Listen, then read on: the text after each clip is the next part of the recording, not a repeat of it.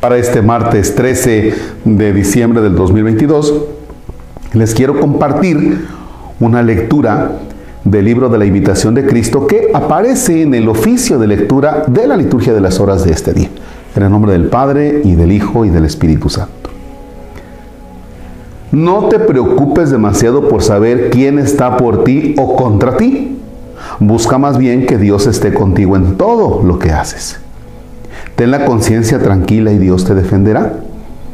Ninguna maldad podrá dañar a quien Dios ayuda.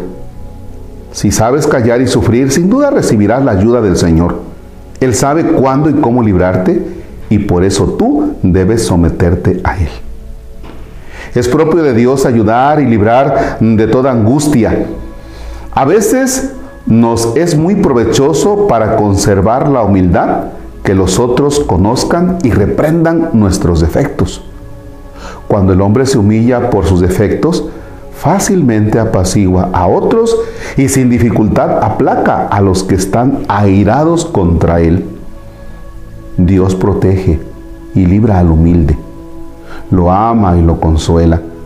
Se inclina hacia el hombre humilde, le concede su gracia y después de su abatimiento lo eleva a la gloria.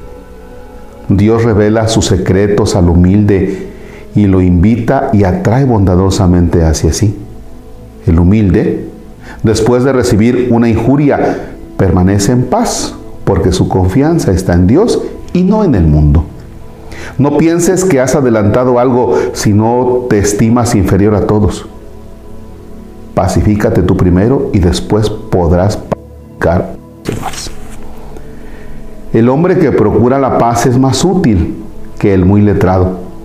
El hombre que se deja dominar por sus pasiones, aún el bien lo convierte en mal y ve el mal en todo. El hombre bueno y amante de la paz convierte todas las cosas en bien. El que está en paz no piensa mal de nadie. En cambio, el descontento e inquieto es atormentado por muchas sospechas. Ni descansa él ni deja descansar a los demás.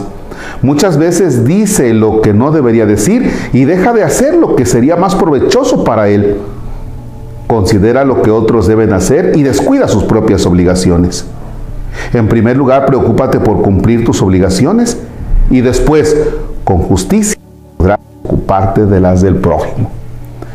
Tú sabes muy bien excusar y atenuar tus faltas y no quieres oír las disculpas de los demás.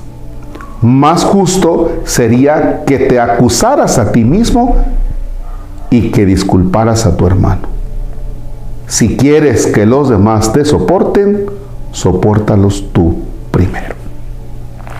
Caramba.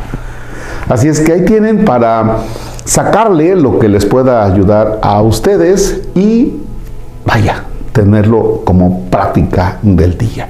Señor esté con ustedes la bendición de Dios Todopoderoso, Padre, Hijo y Espíritu Santo descienda sobre ustedes y permanezca para siempre. Amén. Un bonito martes.